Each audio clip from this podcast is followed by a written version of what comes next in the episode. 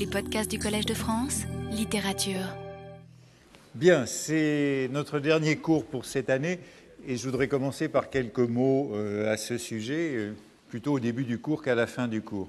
Euh, d'abord pour vous remercier de l'avoir suivi, nombreux, assidus et attentifs. Pour moi, c'était une expérience nouvelle et une découverte. Et il est vrai que j'étais un petit peu surpris au départ par euh, euh, la demande très intense de littérature qui était insoupçonnée de moi. Euh, dans, dans la leçon inaugurale, j'avais manifesté un petit peu d'inquiétude pour l'état de la littérature en ce début de siècle et vous m'avez montré que j'avais tort. Euh, que ce diagnostic était exagéré.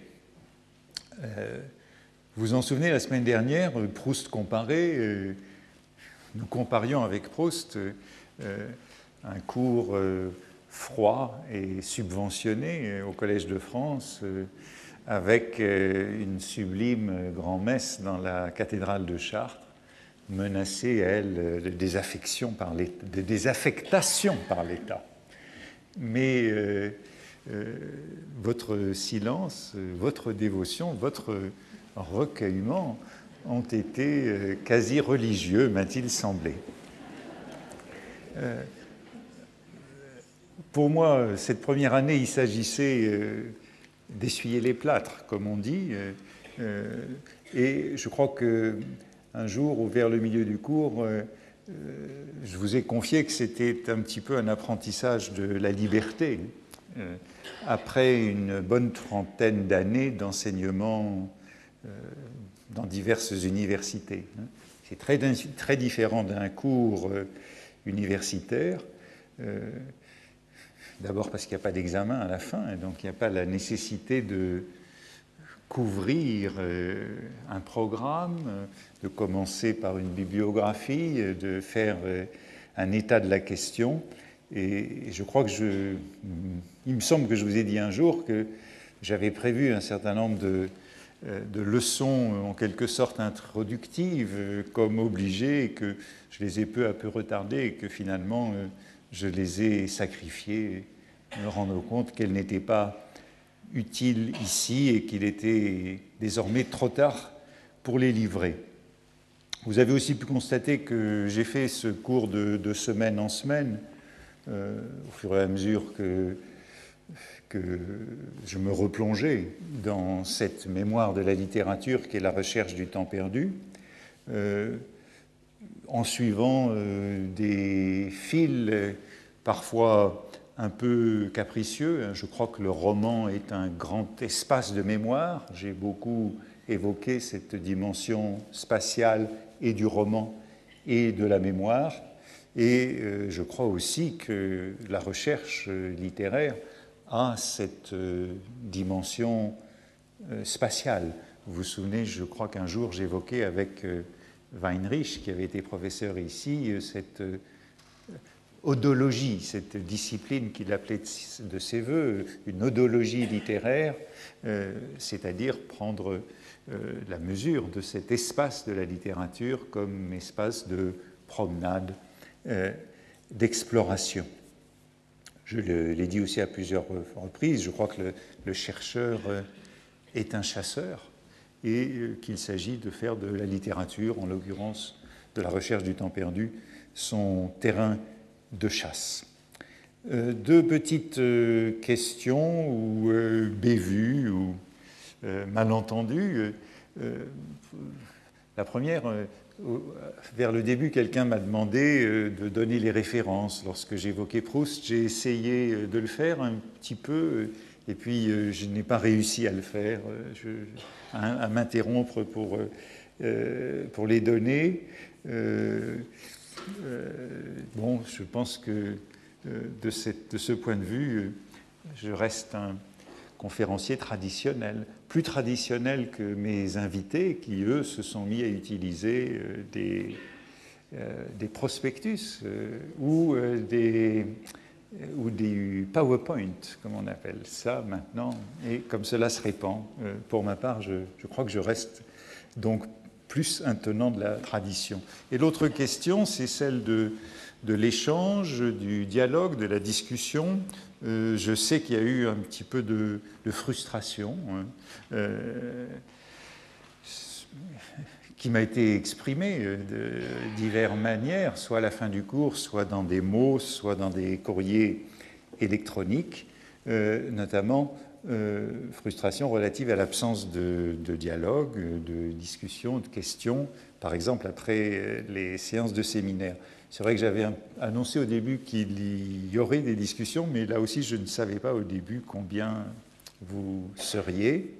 Et le séminaire a été plutôt une suite de conférences euh, invitées euh, qui, à mon sens, ont été idéalement complémentaires du cours, puisqu'elles ont traité un certain nombre de questions euh, particulières, propres, comme des allusions, le pastiche, euh, l'intertexte, et donc elles ont été tout à fait complémentaires.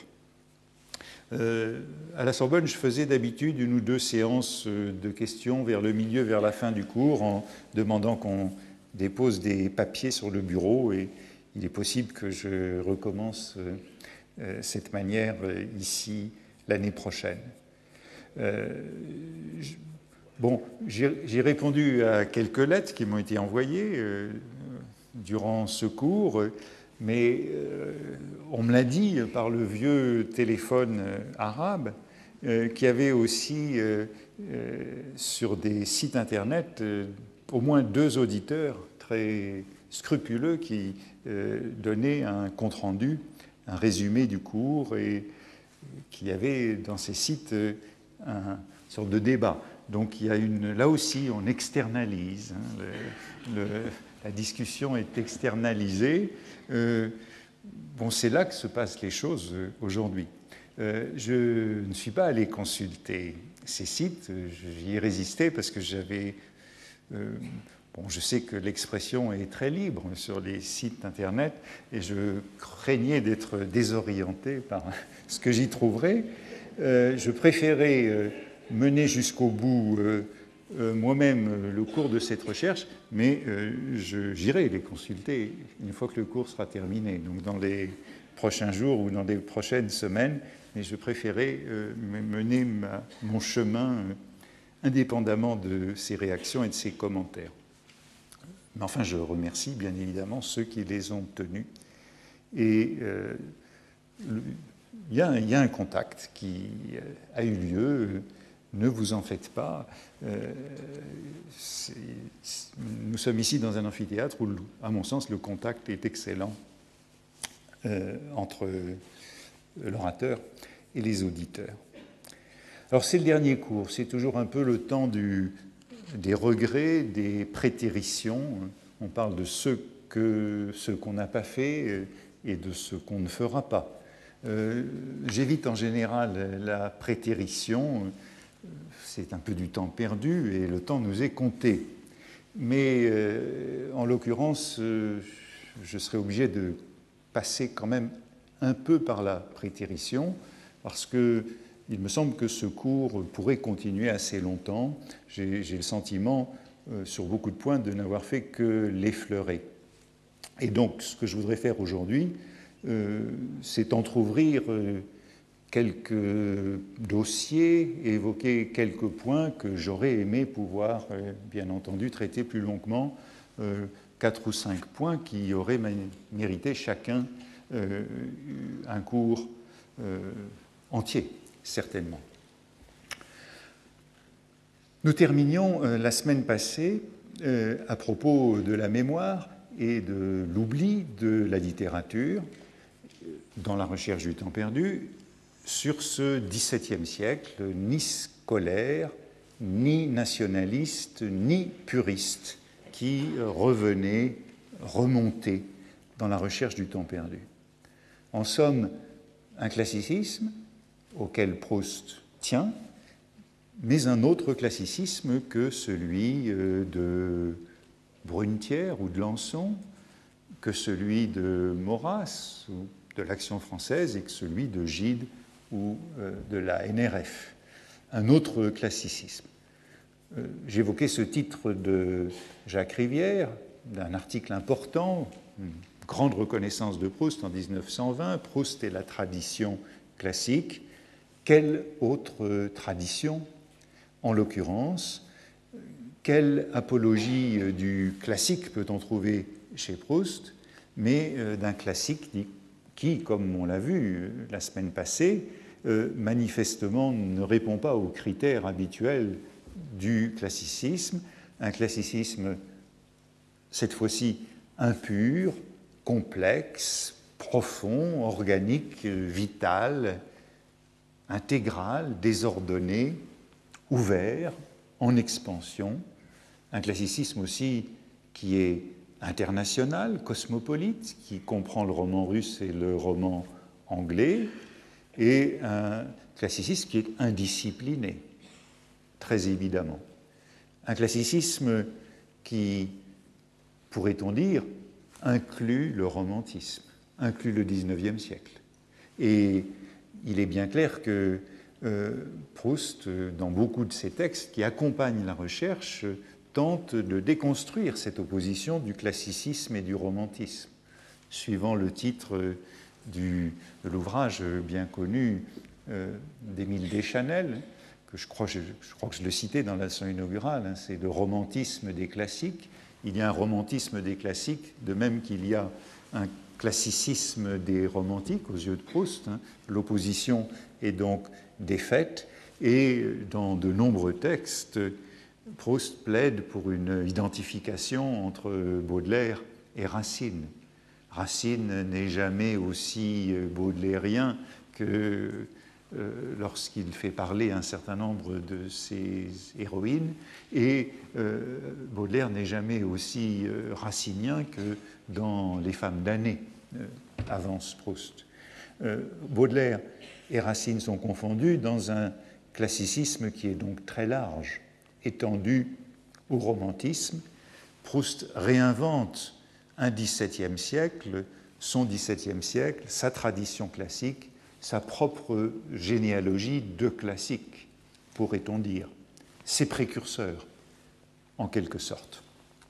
Il y a beaucoup sur cette euh, complexité ou complication, ce processus qui fait que euh, on lit d'une certaine façon l'histoire à rebours. Le passage le plus célèbre, pas encore évoqué, qu'on doit quand même évoquer aujourd'hui, c'est celui où le narrateur évoque le côté Dostoïevski de la littérature classique. Nous évoquions la semaine passée La princesse de Clèves, pour laquelle Proust n'a pas véritablement d'affinité. En revanche, euh, ce qui l'intéresse, c'est ce côté Dostoïevski de la littérature. Qu'est-ce que c'est qu'une tradition classique où Dostoïevski a sa place? C'est une tradition, et j'ai envie de dire, comme euh, souvent ici, une tradition plutôt de mémoire que d'histoire. Cela veut dire avec un parti pris euh, anti-progressiste, anti-linéaire, anti-logique. Proust insiste beaucoup sur ce point et son narrateur voudrait que, c'est un passage bien connu de La prisonnière où le narrateur fait une leçon de littérature à Albertine, le narrateur insiste pour que la littérature représente le monde, dit-il, du point de vue des effets, non des causes, c'est-à-dire de l'égarement, de la désorientation, du manque de repères. Non donc, suivant ce critère de la littérature classique, exposition, nœud, péripétie, euh, dénouement, grand ordre de la tragédie, mais, euh, nous dit-il, comme euh, Madame de Sévigné, comme Dostoïevski ou encore comme Elstir, le peintre imaginaire de la recherche, car tous trois nous donnent à voir les choses dans l'ordre de nos perceptions non pas comme on sait ou comme on croit savoir qu'elles sont. Je, cite ce passage bien connu. Il est arrivé que Madame de Sévigné, comme Elstir, comme Dostoïevski, au lieu de présenter les choses dans l'ordre logique, c'est-à-dire en commençant par la cause, nous montre d'abord l'effet, l'illusion qui nous frappe. C'est ainsi que Dostoïevski présente ses personnages. Leurs actions nous apparaissent aussi trompeuses que ces effets d'Elstir où la mer a l'air d'être dans le ciel. Nous sommes tout étonnés après d'apprendre que cet homme sournois est au fond excellent ou le contraire. Le narrateur de la recherche revient souvent à cette association qui lui plaît de manière évidente parce qu'elle est hétérogène. Dostoïevski, Sévigné, Elstir, disparate, euh, capricieuse, mais elle s'impose à force d'être répétée. Association entre euh, une euh, épistolière du XVIIe siècle, français, un romancier du XIXe siècle russe et un peintre d'un XXe siècle imaginaire, Elstir. Les dates, les langues, les genres, les médias sont euh, bousculés. Et pourtant, il y a ce qu'on pourrait appeler, une fois de plus, un air de famille entre ces trois artistes. Autre passage, cette fois-ci dans euh, À l'ombre des jeunes filles d'ampleur, Madame de Sévigné est une grande artiste de la même famille qu'un peintre que j'allais rencontrer, Elstir. Je me rendis compte, à Balbec, que c'est de la même façon que lui qu'elle nous présente les choses dans l'ordre de nos perceptions, au lieu de les expliquer d'abord par leur cause. Je fus ravi par ce que j'eusse appelé un peu plus tard ne peint-elle pas les paysages de la même façon que lui les caractères, le côté Dostoïevski des lettres de Madame de Sévigné hein, Ce côté Dostoïevski des lettres de Madame de Sévigné, c'est bien une autre perspective sur le monde, régressive, à rebours. C'est bien le témoignage de cette méfiance à l'égard de la l'explication par les causes, de la linéarité, du déterminisme, tout cela qui revient très souvent dans la recherche du temps perdu. Et c'est encore sur ce modèle qu'est définie l'ambition du roman de Proust dans le temps retrouvé. À, supposer que la guerre soit scientifique, encore faudrait-il la peindre comme Elstir peignait la mer par l'autre sens, par l'autre sens cette idée d'une alternative euh, dans une, et, du rattachement à une autre tradition, et partir des illusions, des croyances qu'on rectifie peu à peu, comme Dostoïevski raconterait une vie. Il y a donc une démarche littéraire alternative, anti-historique, anti-linéaire, anti-logique, qui est ainsi proposée, qui donne sa place à l'erreur, à l'illusion, qui le préfère a priori au savoir. Proust insiste donc beaucoup sur cette dimension euh, anachronique ou hétérochronique de cette euh, démarche de mémoire littéraire. On voudrait dire qu'il y a ici euh, une histoire des écrivains opposée à l'histoire des professeurs. L'histoire des professeurs, c'est celle qui établit des chronologies qui euh, par euh, des causes et qui procèdent de manière linéaire. Et puis il y a une histoire des écrivains qui procède, et j'ai envie de dire à rebours. C'est une histoire des effets, non pas une histoire des causes. C'est une histoire qui relie autrement le passé à partir du présent. L'œuvre euh, nouvelle l'œuvre vraiment nouvelle réordonne l'ensemble de la littérature. Le paysage est intégralement modifié à partir d'un nouveau point de vue. C'est une idée qu'on trouve souvent dans la recherche du temps perdu. Ainsi, après Dostoïevski, on relit autrement Madame de Sévigné. Et on pourrait dire aussi qu'après Proust, on relit autrement euh, et Racine et Baudelaire, et Sévigné et Saint-Simon. Il y a là deux histoires euh, concurrentes, rivales, une histoire officielle et une histoire euh, vivante, celle de la littérature qui porte la littérature. Et c'est peut-être la seconde qui est la plus active, la plus décisive dans le cours de l'histoire.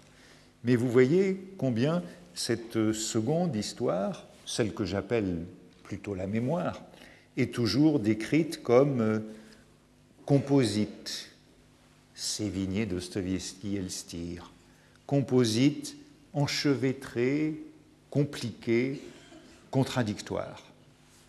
On a évoqué à une ou deux reprises ici, je crois que je l'ai évoqué moi-même à une occasion, et un conférencier l'a évoqué aussi, cette notion de réminiscence anticipée, à laquelle Proust accorde beaucoup d'importance. Euh, il y a là à l'œuvre cette notion dans euh, ce rapport entre Sévigné et Dostoïevski, mélangeant les siècles, les langues et les genres. Il y a ce que Proust appelle encore, ou ce qu'on peut appeler avec Proust, en pensant à un écrivain comme euh, Borges, l'influence à rebours, le plagiat par anticipation. C'est ce que, dans plusieurs de ses contes les plus célèbres, Borges met à l'œuvre, comme dans son Pierre Ménard, auteur du Quichotte. C'est ce que Proust est en train de décrire ici. Et cette idée de plagiat par anticipation ou d'influence euh, à rebours, elle est abordée justement euh, par euh, le narrateur de la recherche du temps perdu dans Sodome et Gomorre, juste au moment où il a fait la satire du progressisme de la jeune marquise de Cambremer évoqué à plusieurs reprises ici. Et le passage se poursuit comme ceci.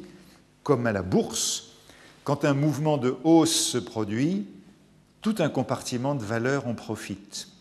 Cette image de la bourse littéraire opposée euh, peut-être justement à, l'histoire qui euh, est celle des professeurs. Quand un mouvement de hausse se produit, tout un compartiment de valeur en profite, un certain nombre d'auteurs dédaignés bénéficier de la réaction, soit parce qu'il ne méritait pas ce dédain, soit simplement ce qui permettait de dire une nouveauté en les prônant parce qu'il l'avait encouru. Et on allait même chercher dans un passé isolé quelques talents indépendants de réputation, sur la réputation de qui ne semblait pas devoir influer le mouvement actuel, mais dont un des maîtres nouveaux passait pour citer le nom avec faveur.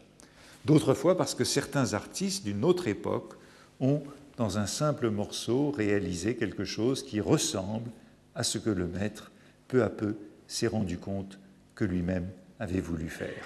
Alors il voit en cet ancien comme un précurseur. Il aime chez lui, sous une toute autre forme, un effort momentanément, partiellement fraternel. Il y a des morceaux de Turner dans l'œuvre de Poussin, une phrase de Flaubert dans Montesquieu. J'ai déjà cité euh, cette phrase. La même idée, on la retrouve euh, dans l'article de Proust sur le style de Flaubert. Flaubert était ravi quand il retrouvait dans les écrivains du passé une anticipation de Flaubert. Dans Montesquieu, par exemple, les vices d'Alexandre étaient extrêmes, il était terrible dans la colère, elle le rendait cruel.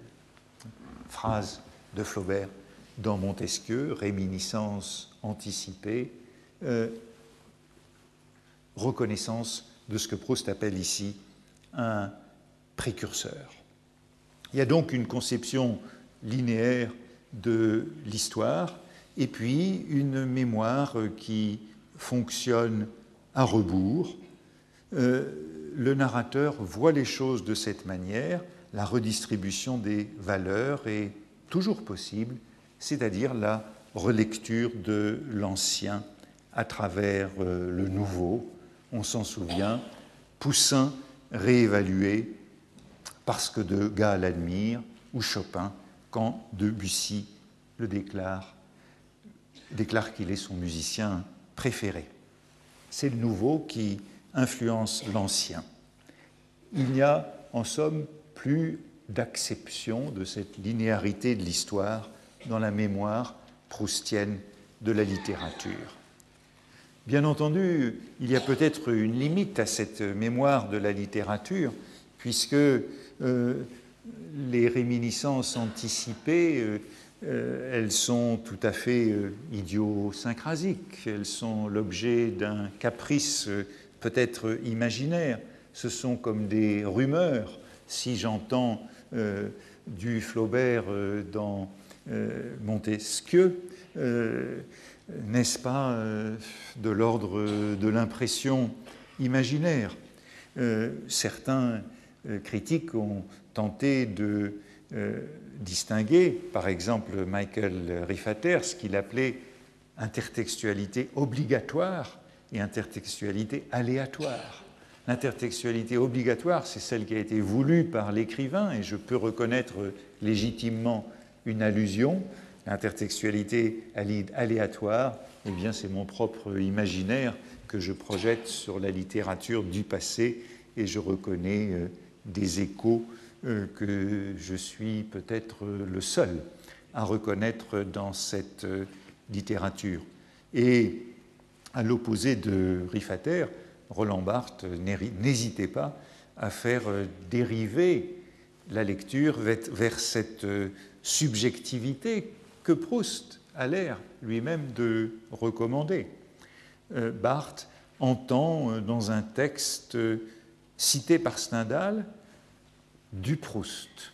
C'est du Proust. Texte qui ramène à sa mémoire, fait revivre un passage bien particulier, celui euh, des deux courrières du Grand Hôtel de Balbec. Et Barthes écrit Lisant un texte rapporté par Stendhal, mais qui n'est pas de lui, j'y retrouve Proust, par un détail minuscule. Je savoure le renversement des origines, la désinvolture qui fait venir le texte antérieur du texte ultérieur, qui fait venir le texte antérieur du texte ultérieur. Ce mouvement à rebours, cette réminiscence anticipée. Je comprends que l'œuvre de Proust est pour moi l'œuvre de référence, et il continue en disant ce n'est pas une autorité, simplement un souvenir circulaire.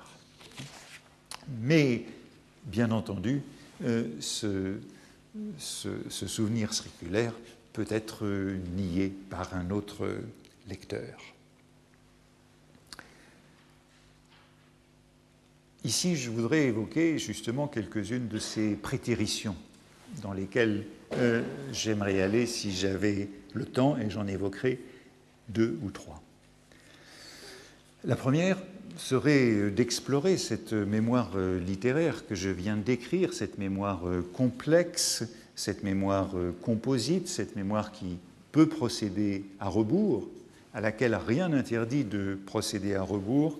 Je voudrais pouvoir l'évoquer et prolonger l'analyse dans,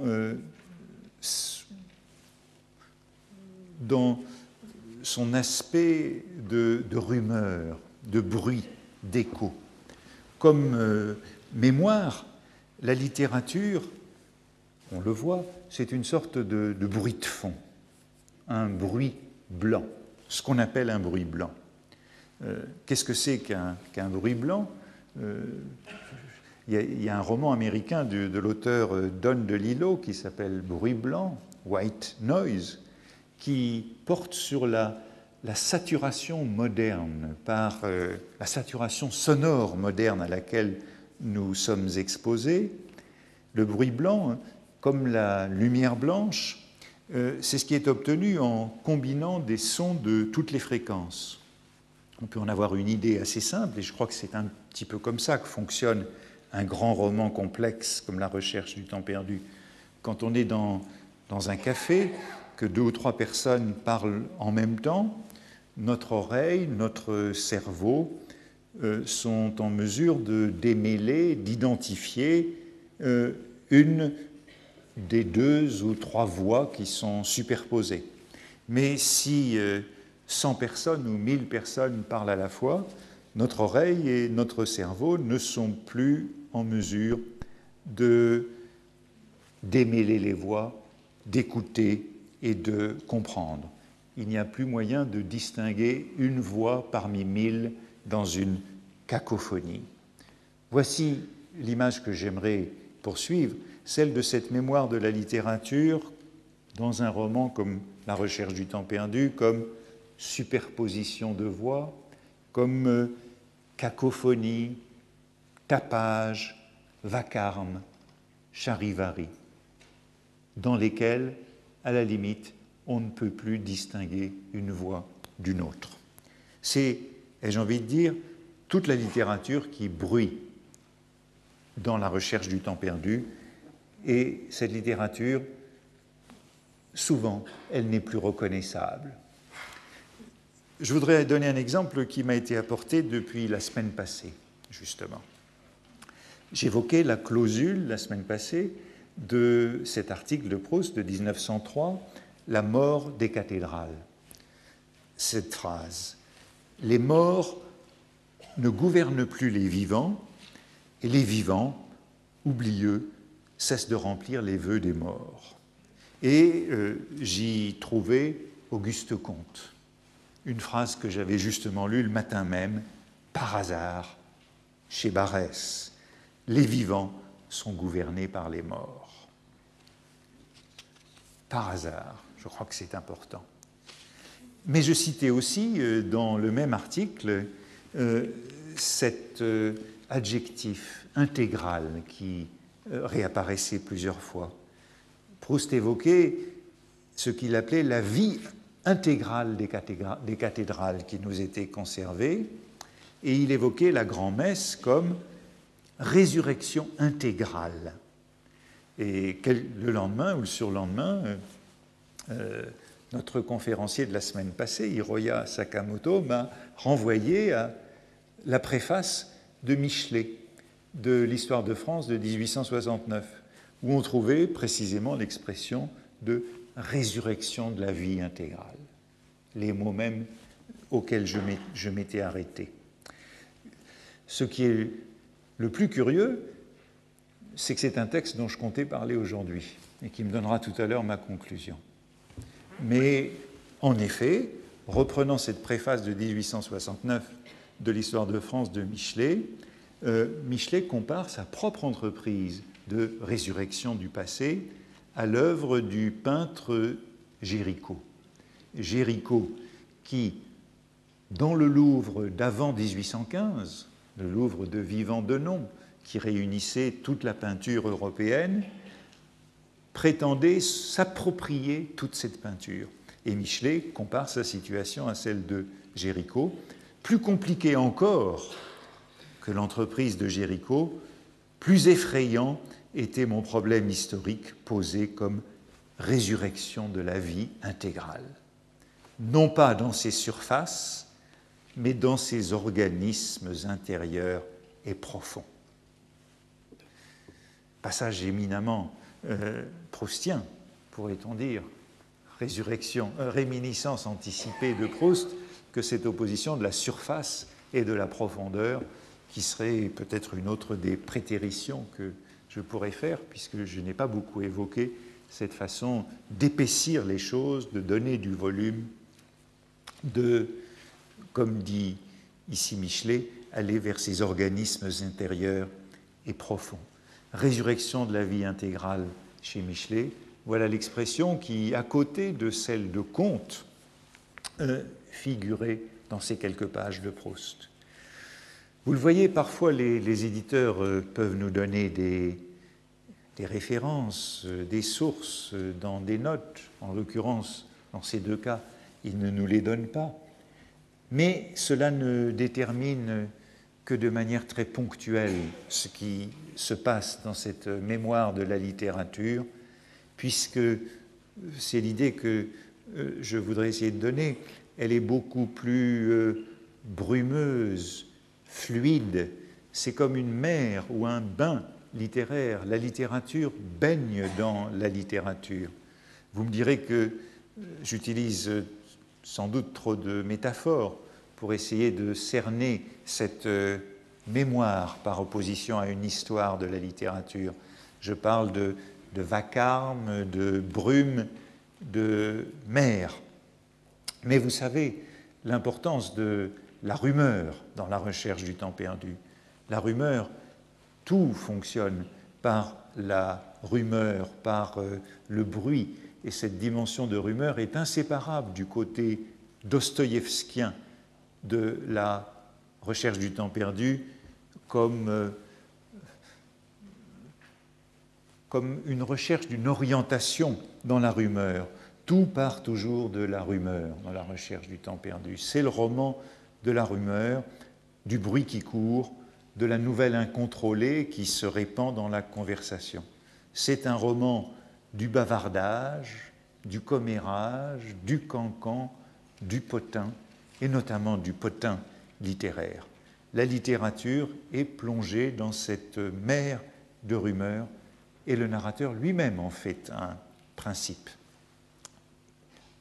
Il dit, dans le côté de Guermantes, il faut se rappeler que l'opinion que nous avons les uns des autres, les rapports d'amitié, de famille, n'ont rien de fixe qu'en apparence, mais sont aussi éternellement mobiles que la mer. De là, tant de bruit de divorce entre des époux qui semblaient si parfaitement unis et qui bientôt après parlent tendrement l'un de l'autre, etc. Tout est construit sur la rumeur, la rumeur qu'il s'agit de déchiffrer. La rumeur appartient à l'habilité des choses de ce monde et elle en est le meilleur symptôme.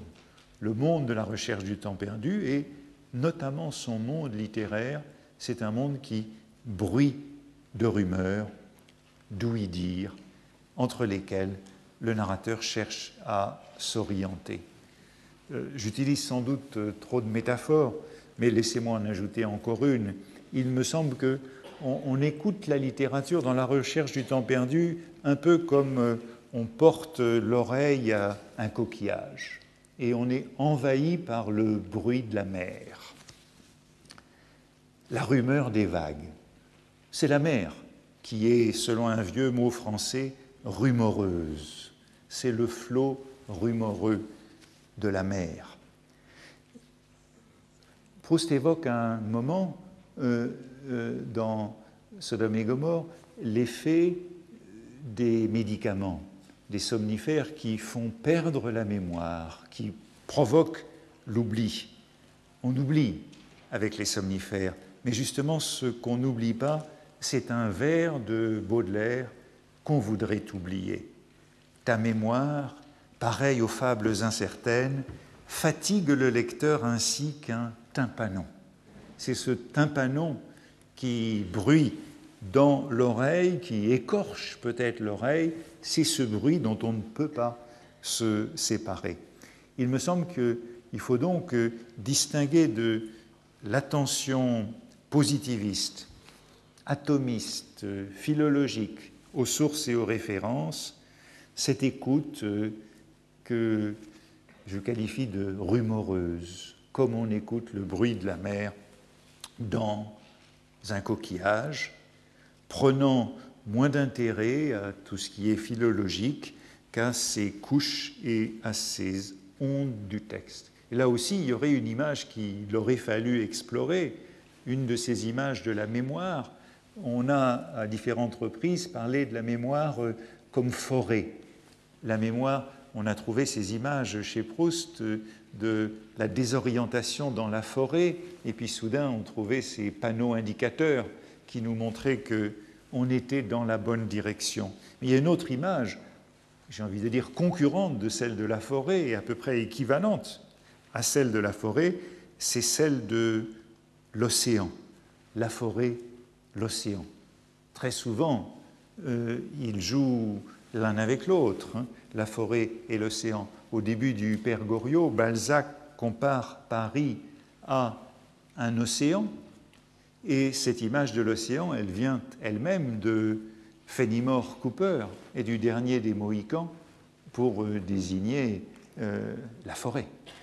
Euh, Balzac écrit au début du Père Goriot Paris est un véritable océan. Jetez-y la sonde, vous n'en connaîtrez jamais la profondeur. Parcourez-le, décrivez-le. Quelque soin que vous mettiez à le parcourir, à le décrire, Quelque nombreux et intéressés que soient les explorateurs de cette mer, il s'y rencontrera toujours un lieu vierge, un antre inconnu, des fleurs, des perles, des monstres, quelque chose d'inouï, oublié par les plongeurs littéraires. Les plongeurs littéraires dans l'océan de Paris, euh, vous voyez qu'il y a là ce fil entre forêt et océan. Et je repensais avant de venir au poème de Baudelaire, Obsession, où on retrouve cette mer euh, rumoreuse qui est aussi la forêt de la mémoire. Grand bois, premier quatrain de ce sonnet, Grand bois, vous m'effrayez comme des cathédrales. Revoici cette cathédrale. Vous hurlez comme l'orgue est dans nos cœurs maudits, chambre d'éternel deuil où vibrent de vieux râles, répondent les échos de vos de profundis. Je te hais, océan, tes bons et tes tumultes, mon esprit les retrouve en lui, ce rire amer de l'homme vaincu, plein de sanglots et d'insultes. Je l'entends dans le rire énorme de la mer. Le rire énorme de la mer, c'est un peu ce bruit du tympanon dont euh, le narrateur n'arrive pas à se séparer. Il y, aurait là tout un fil à tirer entre l'océan et la forêt de la mémoire. Et pour vous montrer que je ne divague pas sur cette mer du souvenir, le voici chez Proust. C'est à Balbec dans Les jeunes filles. Comme ma fenêtre donnée, au lieu que ce fût sur une campagne ou sur une rue, sur les champs de la mer, que j'entendais pendant la nuit sa rumeur, à laquelle j'avais, avant de m'endormir, confié comme une barque mon sommeil, j'avais l'illusion que cette promiscuité avec les flots devait matériellement, à mon insu, faire pénétrer en moi la notion de leur charme à la façon de ces leçons qu'on apprend en dormant. Voilà un passage qui, précisément, rassemble beaucoup de choses que nous avons essayé de dire, et cette promiscuité des flots, cette rumeur de la mer, cette mer qui pénètre par les oreilles, comme ces leçons qu'on apprend en dormant, et vous pouvez vous souvenir d'un passage que j'ai cité, je crois, dans le premier cours, où cet apprentissage par cœur est favorisé par le sommeil. C'était dans l'ombre des jeunes filles en fleurs où le narrateur se comparait au collégien qui a relu à plusieurs reprises, avant de s'endormir, une leçon qu'il croyait ne pas savoir et qu'il la récite par cœur le lendemain matin. Je saute par-dessus quelques prétéritions et j'en arrive au passage que je voudrais traiter un peu plus longuement euh, en forme de conclusion et qui serait peut-être la dernière euh, image de cette mémoire de la littérature euh, qui est transportée à travers la recherche du temps perdu. ce sera encore une métaphore et elle voudra traiter la littérature comme personne dans la recherche du temps perdu. Ce qui va nous ramener une dernière fois à Michelet, comme je l'annonçais. Ce sera le dernier point. La littérature comme mémoire, la mémoire de la littérature, c'est, ai-je envie de dire, la littérature comme vue comme une personne. Euh, il, y avait, a quelques jours, pour nous ramener à cette image de la personnification de la mémoire, il y, avait a quelques jours, vendredi ou samedi, il y avait dans Le Monde un article de Pierre Nora, un entretien avec Pierre Nora, auteur des lieux de mémoire euh, de la France, et euh, l'un de ceux qui ont le plus réfléchi sur ce sujet de la mémoire et de la mémoire de la littérature et à qui je dois beaucoup en essayant de le traiter. Et il évoquait, à propos de débats actuels en France sur l'identité nationale, euh, la manière dont cette identité nationale a été traditionnellement pensée, longtemps pensée, comme, disait-il, continuité exceptionnelle, dynastique, territoriale, historique. Mais, ajoutait-il, cette façon française de penser l'identité nationale, euh, peut-être euh, était-elle caduque et il renvoyait au grand texte de Renan, Qu'est-ce qu'une nation? fondant la nation sur euh, le culte des ancêtres, euh, la volonté de vivre ensemble, la conscience d'avoir fait de grandes choses ensemble et de vouloir en faire encore. Mais, ajoutait-il, pour moi, la nation, selon Renan, est morte. C'est-à-dire cette ancienne notion de l'identité nationale qui associait le passé et l'avenir dans un sentiment de continuité, de filiation et de projet. Ce lien, poursuivait-il, est rompu, nous faisant vivre dans un présent permanent. J'y vois, c'est Nora qui parle, l'explication de l'omniprésence du thème de la mémoire et de son corollaire l'identité. On parle tant de l'identité et de la mémoire parce que ce lien dans la continuité qui définissait l'identité et la nation serait rompu. Bien, c'est un peu à cela que je voudrais nous ramener pour euh, ce dernier moment du cours. Parce que dans cette euh, conscience d'une continuité de l'identité nationale, au fondement de l'identité nationale, euh, la littérature a été traditionnellement l'un des éléments les plus forts.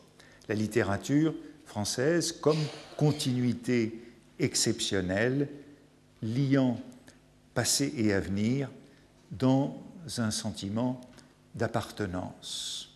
Même ceux qui ont rompu avec cette tradition, par exemple un breton dans le manifeste du surréalisme, se cherchent des précurseurs, à la manière euh, de Proust que j'évoquais il y a un moment, les cherchant chez Sévigné ou chez Dostoïevski. Même la Révolution se réclame d'une autre filiation. Et on peut se demander si, en littérature, comme euh, le dit Pierre Nora pour euh, l'identité, ce lien est aussi rompu, cette vocation de la littérature qui a toujours été de faire vivre la littérature et de transporter la littérature du passé dans le présent et dans l'avenir.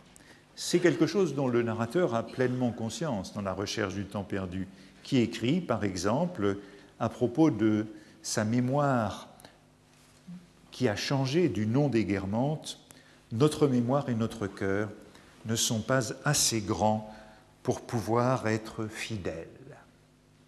Nous n'avons pas assez de place dans notre pensée actuelle pour y garder les morts à côté des vivants. Je crois que cette réflexion sur euh, la littérature comme personne nous ramène évidemment à Michelet, puisque c'est bien Michelet que Nora à l'esprit ici, Michelet qui a souvent défini la France comme personne euh, dans justement de nombreuses de ses préfaces à euh, son histoire de France. Par exemple, dans la préface de son introduction à l'histoire universelle, je cite, ce sont des passages bien connus, hein, l'Allemagne n'a pas de centre, l'Italie n'en a plus, la France en a un, un, une et identique depuis plusieurs siècles, elle doit être considérée comme une personne qui vit et se meut. Le signe et la garantie de l'organisme vivant, la puissance de l'assimilation se trouve ici au plus haut degré. Et puis il y a le passage très connu du, euh, du tableau de la France de Michelet, texte le plus connu de Michelet, tableau de la France de 1833, texte que Proust aime en particulier puisqu'il y cherche à l'occasion la phrase qu'il préfère de toute la littérature française. Il ne faut pas prendre, dit Michelet, la France pièce à pièce, il faut l'embrasser dans son ensemble. L'Angleterre est un empire, l'Allemagne un pays, une race, la France est une personne. La personnalité, l'unité, c'est par là que l'être se place haut dans l'échelle des êtres. Thème donc très fort chez Michelet de la France, personne, et thème qui est identifié par beaucoup d'observateurs de la France à, par exemple, Curtius, que j'ai cité il y a un certain nombre de séances à propos de euh, sa conception de l'histoire comme mémoire, pour Curtius ou pour Hofmannsthal, si on peut parler de la France comme personne, c'est parce qu'elle est représentée par sa littérature. Cette littérature continue, pleine du IXe siècle à ce jour, dit Curtius. Et on peut ici ajouter que la littérature est d'ailleurs omniprésente dans ce tableau de, la, France de Michelet, où il définit la France comme personne. La littérature comme personne, eh bien, avant de terminer avec Proust, je voudrais évoquer encore une fois euh, Thibaudet, que j'ai évoqué à plusieurs reprises dans ce cours et qui, qui m'occupe beaucoup l'esprit en ce moment, puisque euh, plusieurs éditions de Thibaudet vont sortir prochainement. Dans un article de 1929 intitulé précisément sur la géographie littéraire, euh, Thibaudet réagit à une déclaration de Gide. On a demandé à Gide, un journaliste allemand a demandé à Gide, qui séjournait à Berlin, euh, quel écrivain français mettrait-il à côté de Goethe? Comme représentant de toute la littérature française. Entre parenthèses, le journaliste qui interrogeait euh, Gide, c'était Walter Benjamin. Et euh, euh, Gide avait répondu Montaigne. C'était le moment où Gide préparait un texte sur Montaigne qui sera inclus plus tard dans le tableau de la littérature française. Montaigne serait l'égal de Goethe comme incarnation de toute la littérature. Et Thibaudet est, choqué par cette comparaison. Et il dit ceci. Il y a quelques semaines, un Allemand me posait une question analogue à celle qui fut posée à Gide. Il me demandait de lui indiquer le livre qui me semblait exprimer le plus complètement et le plus profondément le génie de la littérature française. Je lui répondis Prenez le petit Pascal de Cazin avec les notes de Voltaire. C'est un joli bibelot de la librairie élégante du XVIIIe siècle, et ce dialogue Pascal-Voltaire, ce contraste, cette antithèse, vous donnera précisément la littérature française en son mouvement de dialogue vivant jamais terminé, de continuité qui change et de choses qui durent. C'est du Bergson, c'est la littérature comme élan vital, comme continuité qui change et choses qui durent. Hein. Mais, vous le voyez, Thibaudet refuse immédiatement d'identifier cette littérature à un seul et a besoin de se doubler. Pascal, trait d'union, Voltaire. Et puis aussitôt qu'il l'a proféré, c'est insuffisant, parce que Pascal est inséparable du dialogue avec Montaigne. Et il continue en disant J'appliquerai au terme Montaigne, Pascal, Voltaire la formule de Pascal sur le même homme qui dure. Ajoutons, qui change et qui apprend continuellement. Et cette suite, elle ne serait pas plus toute la littérature française que Goethe n'est toute la littérature allemande, mais elle y tiendrait la place caractéristique de Goethe. Enfin, ça ne lui suffit pas, il est obligé d'ajouter un quatrième. À la réflexion, j'ajoute un quatrième nom, un quatrième interlocuteur de ce dialogue central. Chateaubriand, Chateaubriand répond à Voltaire comme Voltaire à Pascal et Pascal à Montaigne. Et j'ai envie d'ajouter Proust. Et vous voyez que ce qui est dit ici, c'est que la littérature française, c'est, suivant Thibaudet,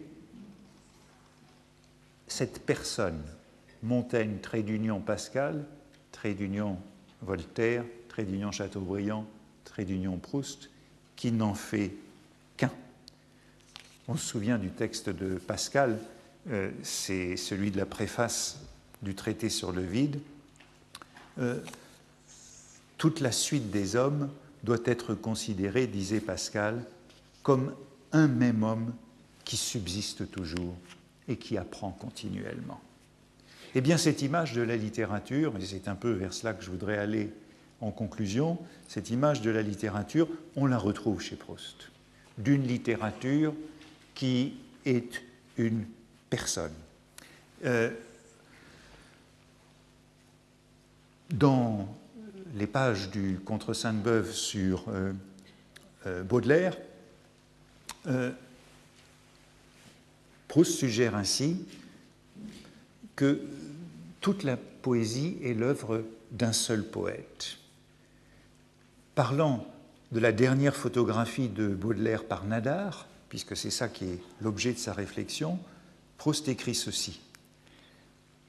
Il a surtout sur ce dernier portrait une ressemblance fantastique.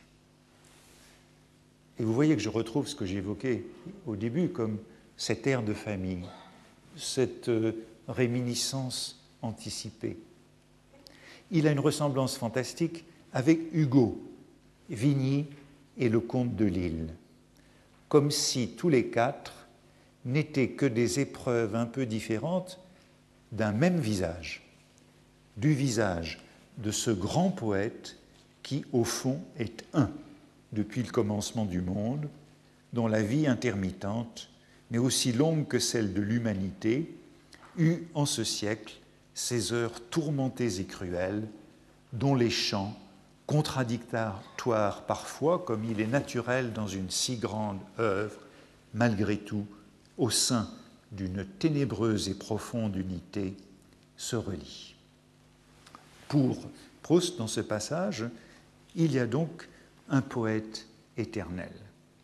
Non plus la lignée Montaigne Pascal Voltaire Chateaubriand, mais euh, la lignée qui, depuis euh, Homère, depuis le commencement du monde, dans cette vie intermittente, nous mène jusqu'à Hugo Vigny, le comte de Lille, Baudelaire, euh, dans ce que Proust appelle, avec encore une référence à Baudelaire, une ténébreuse et profonde unité, citation euh, du poème euh, Correspondance, qui nous renvoie à une autre image, celle, de la symphonie, celle du concert, celle de la musique. Or, euh, n'est-ce pas, suivant cette continuité, la suite des rois, qui est généralement conçue comme un seul homme? Cette dans toutes ces références, que ce soit chez Pascal ou chez Thibaudet, il y a l'idée de la dynastie, du roi qui dure et qui change, suivant une vision organique ou harmonique de la littérature comme royaume. L'historien Kantorowicz étudiait la formation du pouvoir souverain au Moyen Âge et montrait que le corps du roi, le corps mystique du roi, ignorait sa propre mort et il y voyait l'image de la perpétuité de la, perpétuité de la dynastie et de l'immortalité de la dignité royale. Vous voyez qu'on revoit encore une fois cette sorte d'ancien régime que j'ai souvent évoqué. Le roi ne meurt jamais, hein, suivant l'adage monarchique dignitas non moritur. Je crois qu'on peut arriver en conclusion à cette image de la littérature j'ai souvent employé cette expression de simultanéité du non contemporain. Je crois qu'il n'y a pas de meilleure image de cette continuité dynastique de la littérature comme mémoire, telle qu'elle a en tout cas survécu jusqu'à aujourd'hui.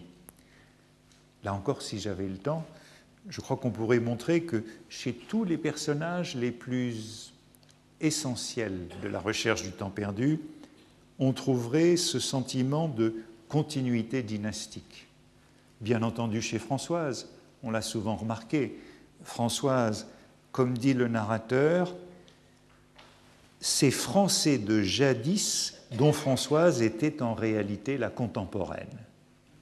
On le trouverait à propos de Charlus, autre personnage central. Car je crois, dit Charlus, à la communion des saints et à leur velléité d'intervention dans le destin des vivants. On le trouverait bien entendu dans le cas de la mère du héros, dont vous vous souvenez que, après la disparition de sa propre mère, elle se met à lui ressembler. Et le narrateur en dit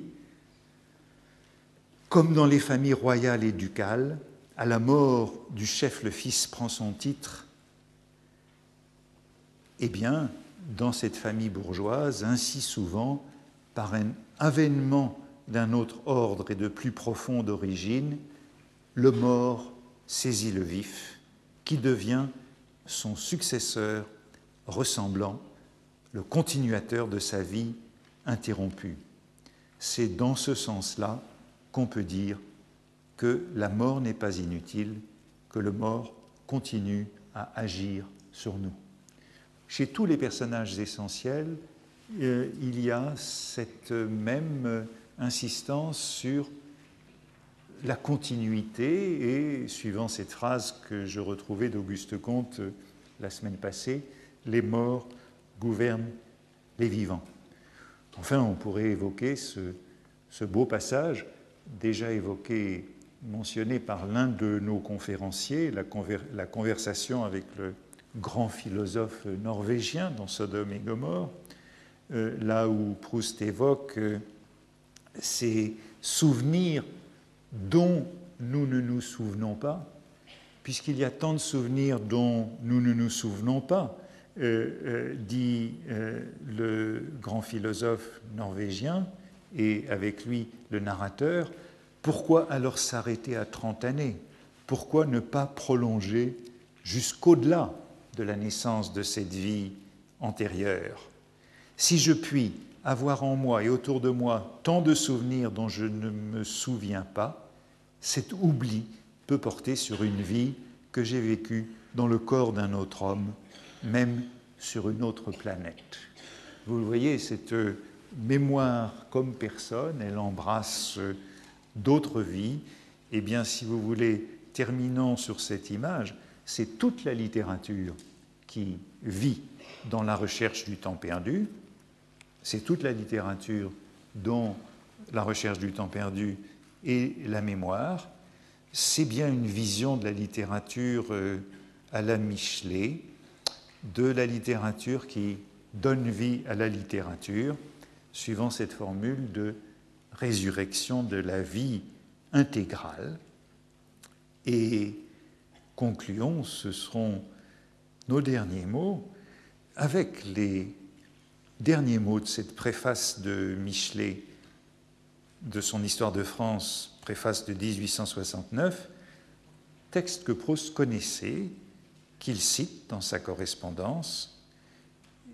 Eh bien, dit Michelet, ma grande France, s'il a fallu pour retrouver ta vie qu'un homme se donna, passa et repassa tant de fois le fleuve des morts, il s'en console, te remercie encore et son plus grand chagrin, c'est qu'il faut te quitter ici. Merci.